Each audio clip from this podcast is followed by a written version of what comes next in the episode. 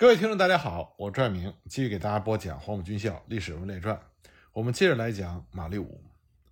上次我们说到，马立武被派到了由高子举任军长的新建九十一军，担任幺六六师的师长。他上任的时间呢是一九三八年二月，而且正是在这个月，土肥原先二的十四师团发起的豫北作战中，济源在二月二十二日沦陷于日军之手。济源是豫北通往晋南的必经之道，所以国军一直想把济源夺回来。两个月之后，也就是一九三八年四月，这个时候呢，日军重新调整部署。那么济源城负责守备的日军只有约三千人，但是他们的火力依然非常强大，配有十多门大炮和数辆坦克。一九三八年四月一日，第一战区的司令长官程潜就发电报给告子举。让他率领幺六六师北渡黄河，并且指挥北岸驻扎的罗奇九十五师攻占济源和博爱等地。四月三日，高子举在洛阳对全体官兵训话，勉励大家要有歼灭敌人的决心，爱护民众，严守纪律，秋毫无犯，服从命令。一九三八年四月七日，高子举下达了命令，幺六六师师长马立武就指挥四九六旅和四九八旅，在四月九日夜间。分别攻袭济源和孟县。那么，负责攻打济源的四九六旅旅长刘锡成，他的部署是呢：九九幺团一个营攻袭南门，二营攻袭城西南角，三营作为预备队；九九二团一营攻城的东南角，那么两个营作为预备队。四月十日凌晨二时许，国军就开始向济源城运动。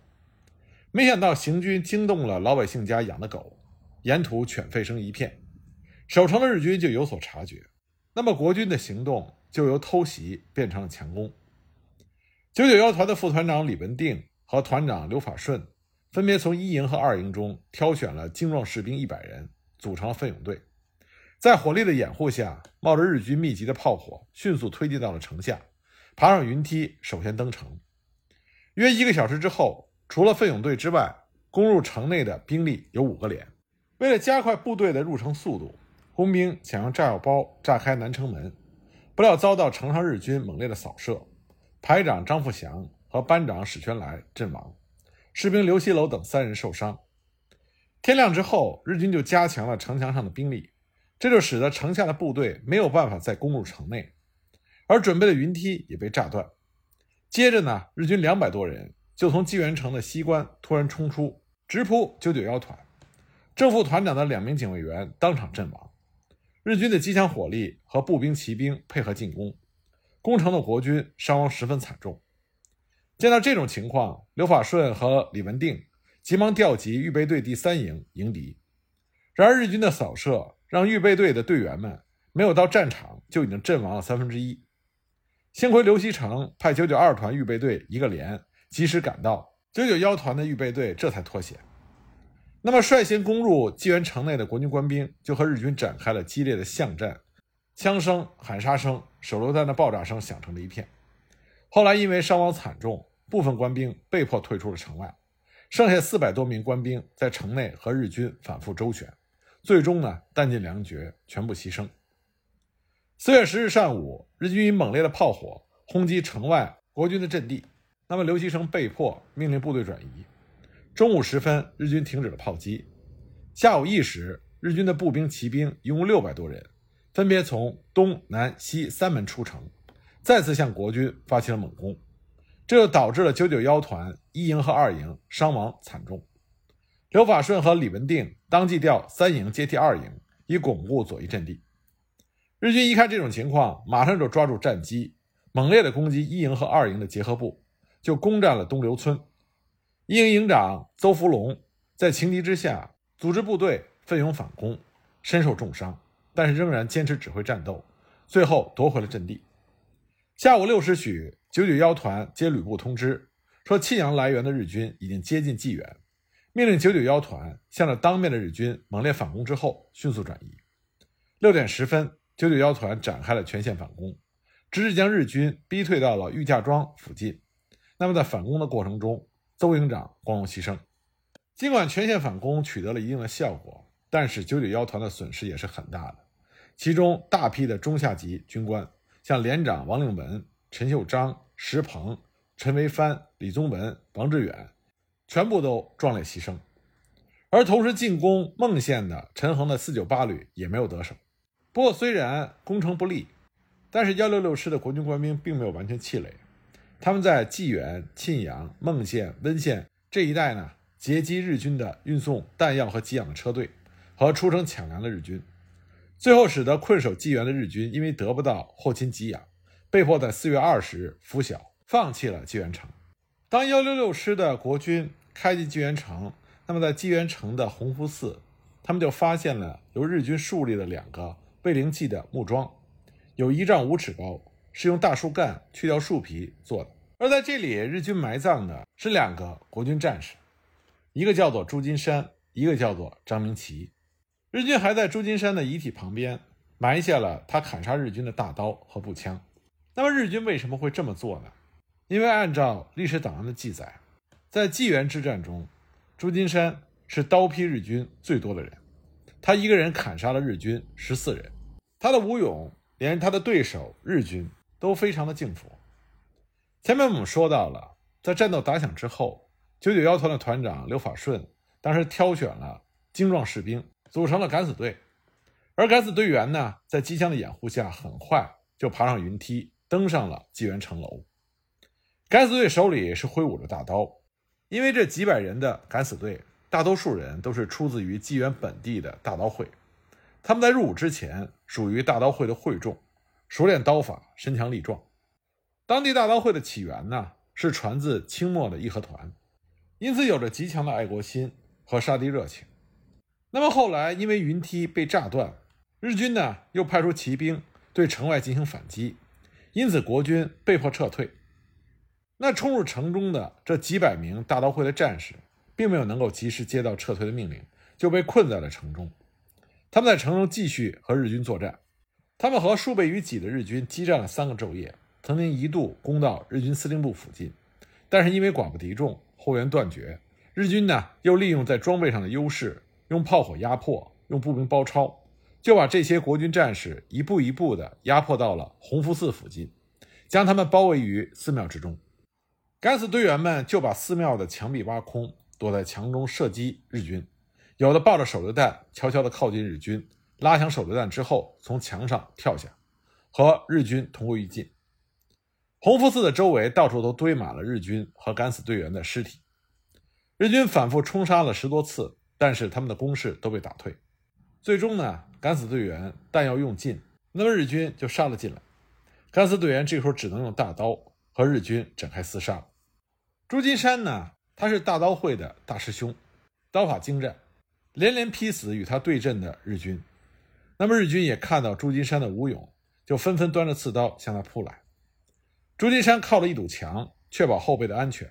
而他的左侧呢，是他的师弟张明奇，被他挡住左边的日军。不过毕竟日军是人多势众，张明奇在连续砍死了冲上来的三四个日军士兵之后，壮烈殉国。朱金山这个时候一个人砍死了十三个日本兵，还加上一名日军队长，一共是十四人。他的大刀也砍缺了口，胳膊也被日军砍断了一只。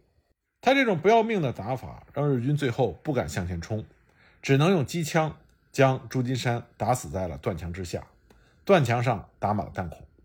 在确定了朱金山的事迹之后，五月十日，高则举为了纪念这些为国捐躯的敢死队的战士。命令部队在济源城中召开了公祭大会，并且立碑纪念。不过在此之后，弘福寺毁于战火，所立的墓碑呢也下落不明。只有朱金山和张明奇的事迹在当地民间尚有流传。二零一一年二月，在朱金山牺牲七十三年之后，他的石碑才被文物工作者无意中发现。一起被发现的还有当年殉难战士纪念碑一块。通过文物专家对石碑的解读，确定了这块石碑就是朱金山的。今天呢，在济源市烈士陵园里也立有一块纪念碑，碑文上就记载了济源血战中国军将士拼死杀敌、为国捐躯的壮烈事迹。济源血战给告子举造成了巨大的打击，这主要是因为幺六六师是告子举一手带出来的家乡子弟兵。济源战役中牺牲的官兵多数是鲁山人，也就是高子举的老乡。高子举和九十一军的秘书长杨一山，他们两个人都是鲁山人，因为他们俩非常爱护士兵，所以当地有很多老乡主动找他俩当兵。金源血战一下子牺牲了这么多老家的兄弟，高子举心痛不已，尤其是营长邹福龙，这是多年跟随高子举的老部下和好兄弟，对高子举的打击很大。他当时亲自赶到战场，将邹福龙的尸体裹上白布，装棺入殓，然后亲自送回鲁山老家安葬。除了在济源血战中损失的幺六六师的官兵之外，那么幺六六师另外一个主力团九九五团，在沁阳十八里村阻击日军的时候，也是损失巨大。十八里村距离沁阳古城十八华里，因此得名十八里村。它是沁阳至济源的咽喉之地。战略位置非常的重要，因此呢，在幺六六师对济源发起进攻的时候，必须有国军部队在十八里村阻击日军的援军。担负这个任务的是幺六六师九九五团，团长的名字叫做严普润，是黄埔四期。严普润团长坚决抗日，早已经视死如归。当时他就主动提出：“我要求接受最艰巨、最危险的战斗任务，人总是要死的。”抗日战场是我最理想的归宿，因此呢，严普润就率领着他的团来到了十八里村，积极的构筑防御工事。一九三八年五月六日清晨，日军集中了三千多人，兵分三路向十八里村扑来。严普润率领全团奋起反击，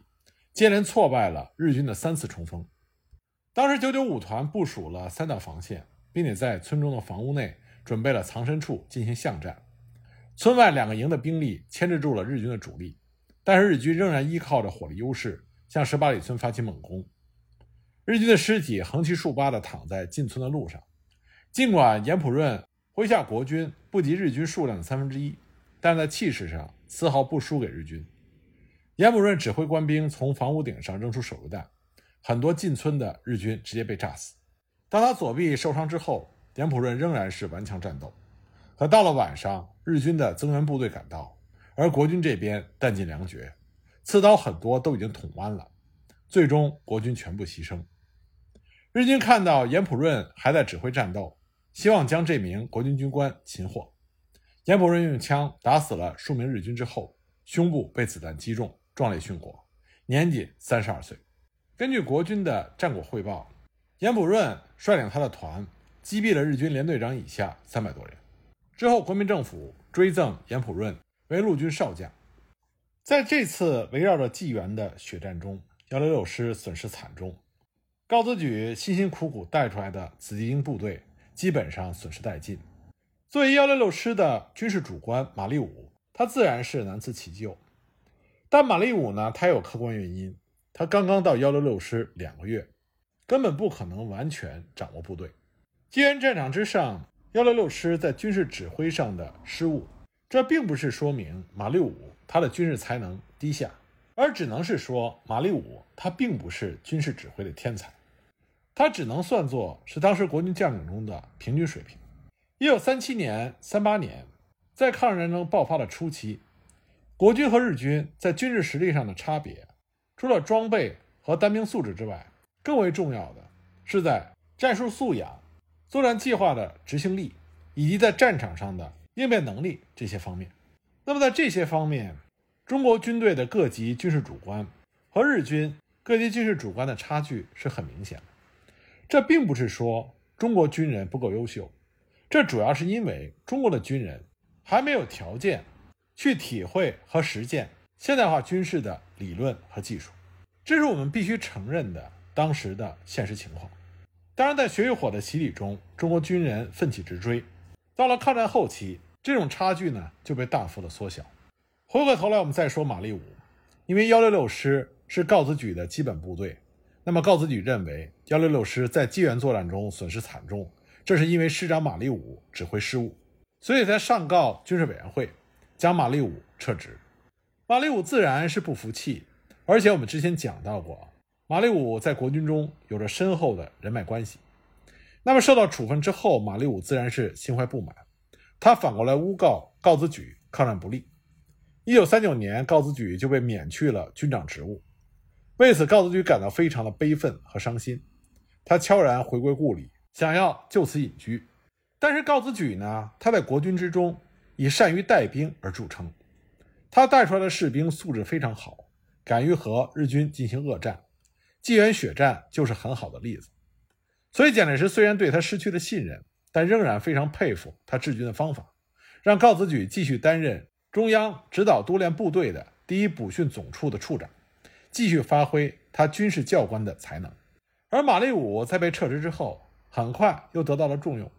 一九三八年十二月，原属川军的九十八军被撤销了番号，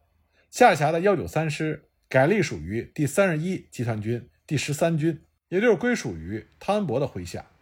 原来幺九三师的师长李宗建就升任为十三军的副军长，而幺九三师师长这个位置就由马立武接任。这又是汤恩伯。扩充自己实力的典型例子，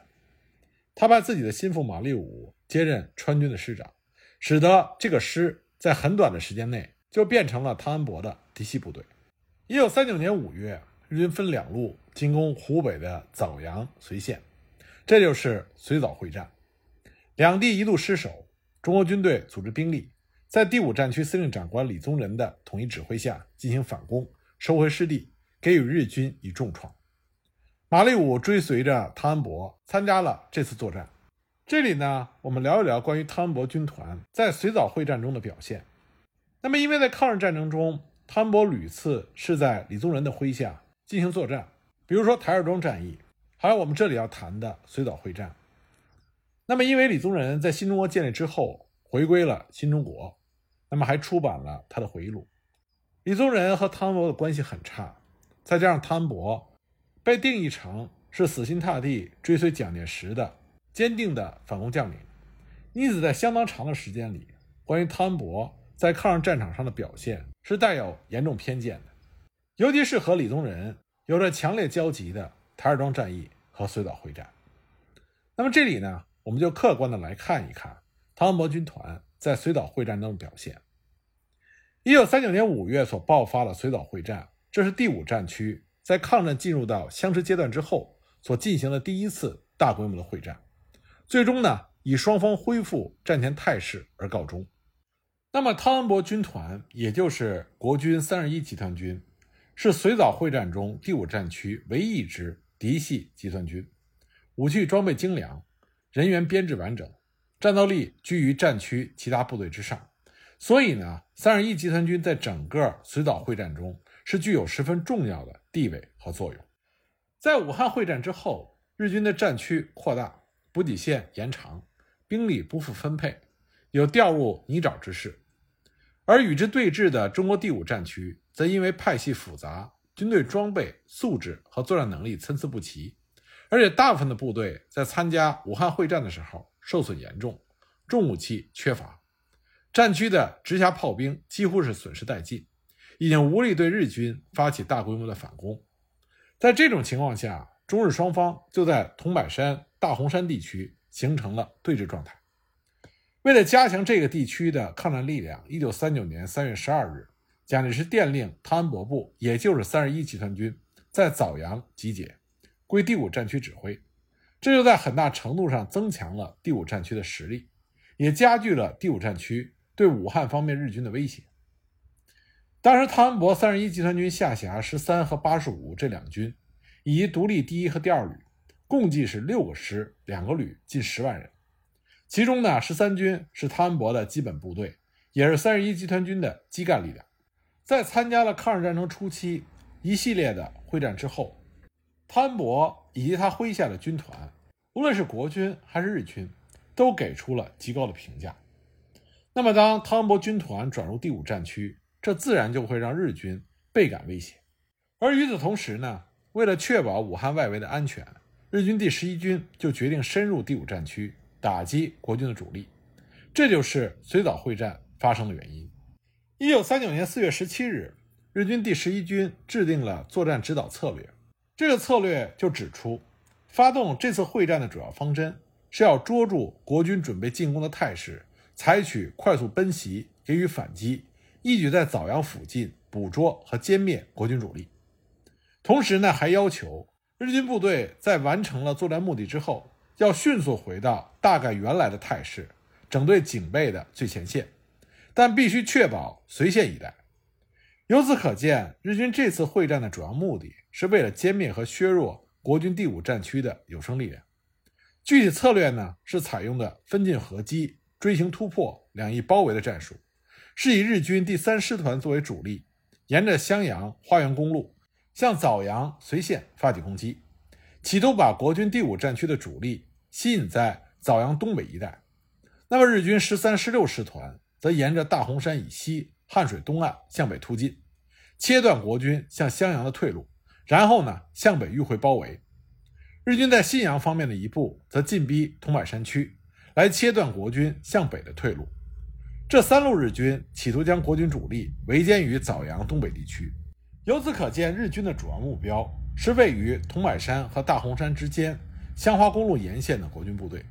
而这一地区呢是第五战区左集团军所在，防御的国军部队主要就是李品仙的十一集团军和汤恩伯的第三十一集团军。